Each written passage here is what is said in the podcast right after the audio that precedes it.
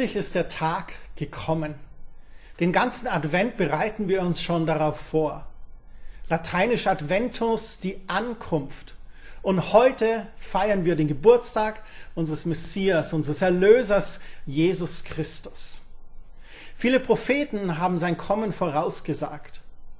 Einer der bekanntesten Propheten aus der Bibel, Jesaja, hat Folgendes geschrieben. In Jesaja Kapitel 9, Vers 5 und 6. Denn uns ist ein Kind geboren, ein Sohn ist uns geschenkt. Er wird die Herrschaft übernehmen. Man nennt ihn wunderbarer Ratgeber, starker Gott, ewiger Vater, Friedensfürst. Er wird seine Herrschaft weit ausdehnen und dauerhaften Frieden bringen. Wie sein Vorfahre David herrscht er über das Reich, festigt und stützt es. Denn er regiert bis in alle Ewigkeit mit Recht und Gerechtigkeit. Der Herr, der allmächtige Gott, sorgt dafür. Er verfolgt beharrlich sein Ziel. Was für eine wunderbare Prophetie von Jesaja über den kommenden Erlöser, den Messias, der das Volk erlösen wird. Dieser Vers ist wahrscheinlich einer der meistgedruckten Verse auch auf Weihnachtskarten. Und ein Wort sticht mir ins Auge. Friedensfürst. Und dann betont Jesaja auch noch, er wird dauerhaften Frieden bringen. Das Wort Frieden in unserem Sprachgebrauch kommt von dem althochdeutschen Fridu. Fridu bedeutet Schonung oder Freundschaft. Das ist ein Zustand der Stille oder Ruhe. Man schont sich oder die Abwesenheit von Störungen oder Beunruhigungen und natürlich ganz besonders die Abwesenheit von Krieg. Frieden ist das Gegenteil von Krieg. Und wenn wir bemüht sind, friedfertig zu sein, dann ist das eine Tugend, die uns zum Frieden führt. Im heutigen Sprachgebrauch wird dabei auch der Zustand zwischen zwei Ländern beschrieben. Dieses und das andere Land, die sind in Frieden. Es bezeichnet einfach diese politische Beziehung zwischen Völkern und Staaten, die eben ohne Waffen und ohne Krieg miteinander auskommen. In der Psychologie und auch ganz besonders in der Theologie gibt es den Begriff Seelenfrieden. Da gibt es auch diesen englischen Begriff Peace of Mind oder Inner Peace, diese inneren Frieden zu spüren, eine innere Ruhe zu haben. Das ist, glaube ich, ein Zustand, den wir als Menschen besonders anstreben sollten. Und damit sind wir gleich beim heutigen Thema. Innerer Frieden ist, glaube ich, eine der herausforderndsten Tugenden in diesem Corona-Jahr 2020. Auch in der Bibel finden wir, wie schon gerade gesehen, das Wort Frieden sehr oft. Und auch die Bibel bezeichnet Frieden als die Abwesenheit von Unruhe oder Streit oder sogar Krieg. Aber die Bibel bezeichnet es sogar noch als etwas mehr. Und zwar bedeutet es die Gegenwart von etwas Besserem statt Krieg oder Streit. Im Alten Testament begegnet uns oft das Wort Shalom. Es bedeutet vollkommen oder ganz sein. Es ist der Moment des Wohlbefindens, ein Wohlergehen an Geist, Seele und Leib. Im Neuen Testament wird meist das Wort Irene benutzt. Das aus dem Griechischen kommende Wort bedeutet Frieden, ein Moment der Ruhe.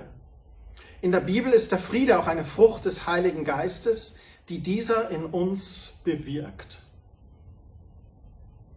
In ein paar Bibelstellen möchte ich ausführen, was dieses Shalom aus Gottes Sicht für uns bedeutet. In Josua 8, Vers 31, da wird davon gesprochen, Shalomsteine, also vollkommene Steine ohne Fehler zum Bau eines Altars zu nutzen. Man kennt das Wort Shalom dort auch im Zusammenhang von dem Zustand einer Mauer, die keine Löcher hat und keine Fehler hat. Eine perfekt gemauerte Mauer. Also ein komplexes Bauwerk, das vollkommen gebaut ist. Ohne Fehler, ohne Makel, ohne Löcher. Shalom führt aber noch weiter. Als David zum Beispiel seine Brüder auf dem Schlachtfeld besuchte bei den Philistern, da fragte er sie in 1 Samuel 17, Vers 22, wie geht es eurem Shalom? In dem Zusammenhang beschreibt die Frage nach dem Shalom die Frage nach dem persönlichen Wohlbefinden. Geht es dir gut? Ist alles ganz und vollkommen bei dir? Oder gibt es da Lücken oder Mängel in deinem Wohlbefinden? Wir alle wissen, wie komplex und vielschichtig unser eigenes Leben ist. Und 2020 hat daran feste gerüttelt. Nun können wir unser Leben zum Beispiel mit einer Mauer oder einem wunderschönen Bauwerk vergleichen. Und wenn in unseren Aufgaben oder in unseren Beziehungen irgendein Stein gerade verrutscht ist oder einen Mangel hat, dann ist unser Shalom gestört. Dann ist unser Leben nicht mehr vollkommen und benötigt Ausbesserung oder sogar eine Sanierung. Es muss etwas getan werden. Wir benötigen Heilung oder Wiederherstellung. Die Lücken müssen gefüllt werden und die Mängel ausgebessert. Es sind Renovierungsarbeiten und Reparaturen notwendig. Und genau das bedeutet es, wenn wir davon reden, dass Gott uns Frieden, dass Gott uns Shalom in unser Leben bringen möchte. 1. Könige 9, Vers 25 heißt es zum Beispiel, nachdem Salomo den Bau des Tempels vollendet hatte, im Originaltext den Bau des Tempels Shalom hatte, brachte er auf dem Altar, den er für den Herrn gebaut hatte, dreimal im Jahr Brand- und Dankopfer dar und verbrannte wohlriechenden Weihrauch. Hier bedeutet Shalom, Salomon vollendete den Tempel wieder vollkommen und ganz zu sein.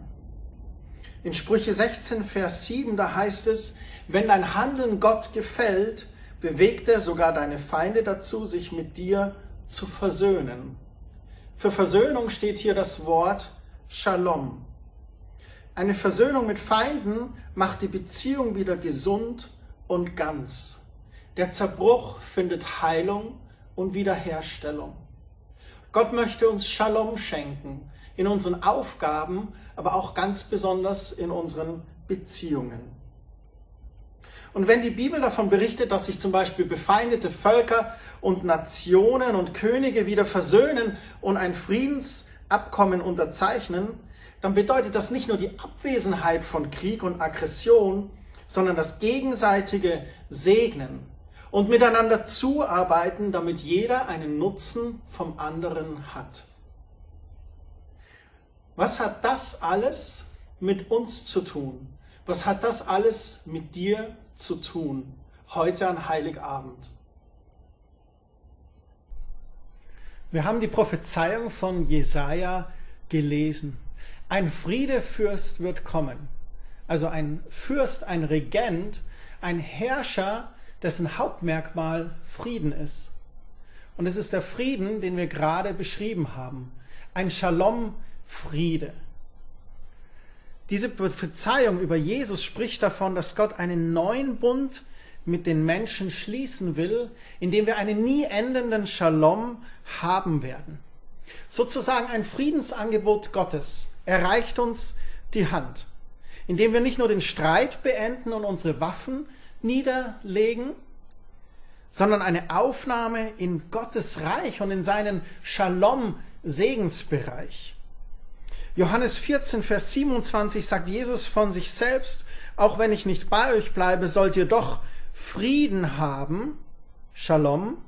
Meinen Frieden, mein Shalom gebe ich euch, ein Shalom, den euch niemand auf der Welt geben kann, seid deshalb ohne Sorge und Furcht. Jesus kam, um uns Shalom zu bringen. Es bedeutet, dass er die zerstörte Beziehung zwischen ihm, dem Vater als Schöpfer und dem Menschen wieder heilte und ganz machte. Paulus spricht davon im Brief an die Epheser, in Epheser 2, Vers 14, durch Christus haben wir Frieden, Shalom. Im Vers 16, Christus ist für alle Menschen am Kreuz gestorben, damit wir alle Frieden mit Gott haben. Im Römerbrief geht Paulus ins Detail. In Römer Kapitel 4, Vers 25, da heißt es, Jesus musste sterben, um unsere Sünden zu tilgen. Er wurde auferweckt, damit wir vor Gott bestehen können. Sünde trennt uns von Gott. Aber Jesus hat eine Brücke geschlagen durch seinen Tod und seine Auferstehung.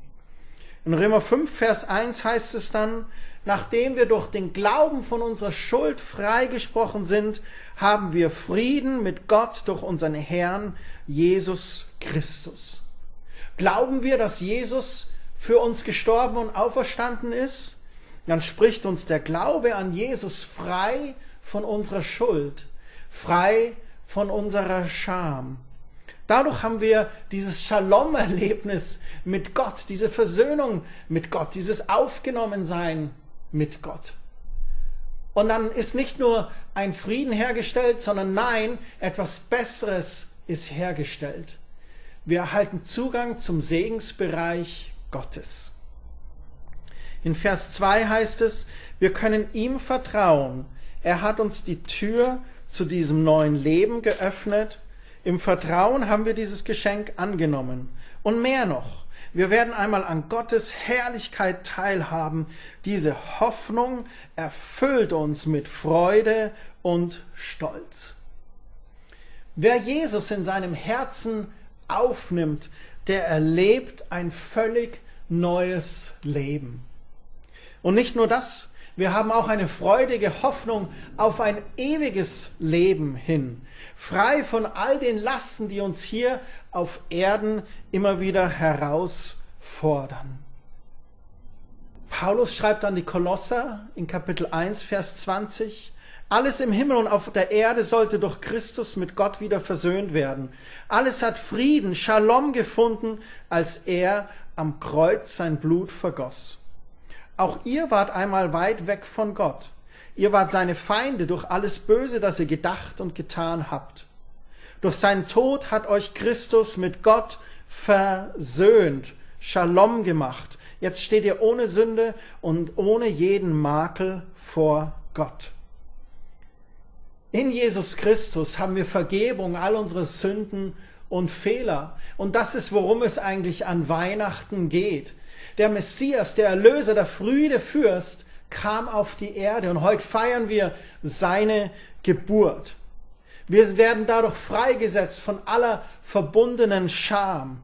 Es gibt eine Ausbesserung und Sanierung der Lücken in unserem Leben. Heilung und Wiederherstellung der Mängel in unserem Leben. Und wir erfahren den Segen Gottes. Liebe und Annahme. Freude und Genuss. Kraft und Stärke, Heilung und Gesundheit, Weisheit und guter Ratschlag, Leitung und Führung auf allen Wegen und in allen Entscheidungen. Das ist, was Weihnachten ist. Weihnachten bringt uns ein Shalom, das uns vollkommen und ganz sein lässt. All das bedeutet es, wenn wir von dem Kind in der Krippe als unserem Friedefürsten sprechen. Was Jesaja verheißen hatte, wurde Realität. Jesus hat durch seinen Tod und seine Auferstehung Shalom für uns alle gebracht. Ich wünsche euch, ich wünsche Ihnen, dass an diesem Weihnachtsfest Jesus ganz bewusst einen Raum, einen Platz hat in deinem, in Ihrem Herzen. Die Beziehung zu Jesus, die ist ein Herzensglaube und kein Kopfglaube. Man kann diese Beziehung zu diesem lebendigen Gott nicht mit dem Kopf erklären. Ich wünsche euch dieses Weihnachten, dass dieser Jesus und sein Shalom, das er bringen möchte, dass das vom Kopf ins Herz rutscht. Ich liebe diese Postkarte hier. Auf der Postkarte sind zwei Seiten. Auf der einen Seite ist ein Ehepaar und das sieht einen kleinen Jungen spazieren gehen und fragt, na, und was bringt dir das Christkind? Und der Junge lächelt und sagt ganz einfach, Erlösung. Das ist, warum Jesus gekommen ist, uns Erlösung zu bringen. Und das feiern wir dieses Weihnachten. Wie beginnen wir eine Beziehung mit Gott? Und Paulus schreibt ganz klar an die Römer, wie wir das tun können. In Römer 10, die Verse 9 bis 13. Denn wenn du mit deinem Mund bekennst, Jesus ist der Herr, und wenn du von ganzem Herzen glaubst, dass Gott ihn von den Toten auferweckt hat, dann wirst du gerettet werden. Wer also von Herzen glaubt, wird von Gott angenommen, und wer seinen Glauben auch bekennt, der findet Rettung. So heißt es schon in der Heiligen Schrift, wer auf ihn vertraut, steht fest und sicher. Denn jeder, der den Namen des Herrn anruft, der wird von ihm gerettet. Wenn wir das glauben, dass Jesus kam, um Erlösung zu bringen, glauben, dass er am Kreuz für uns gestorben und wieder auferstanden ist, dann können wir ihn um Vergebung bitten für unsere Schuld, für unsere Sünde. Und er vergibt uns und schlägt die Brücke zu unserem Schöpfer, zu unserem Vater im Himmel. Wir dürfen dann sagen, ja Jesus, du bist Herr in meinem Leben. Wenn Sie oder wenn du das tun möchtest, dann haben wir ein Gebet vorbereitet. Das werden wir nun für eine halbe Minute einblenden und laden ein, das Gebet ganz persönlich zu beten.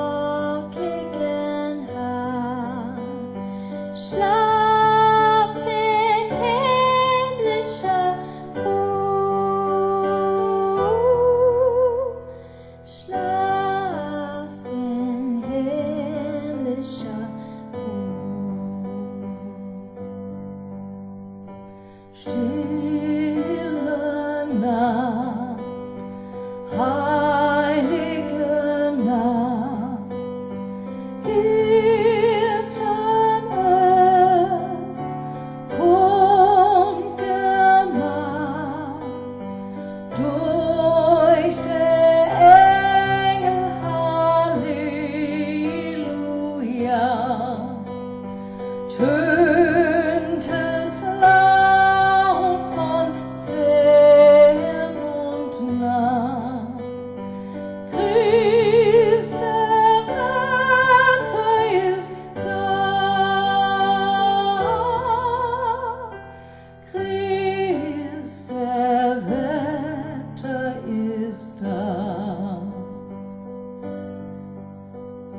Stay.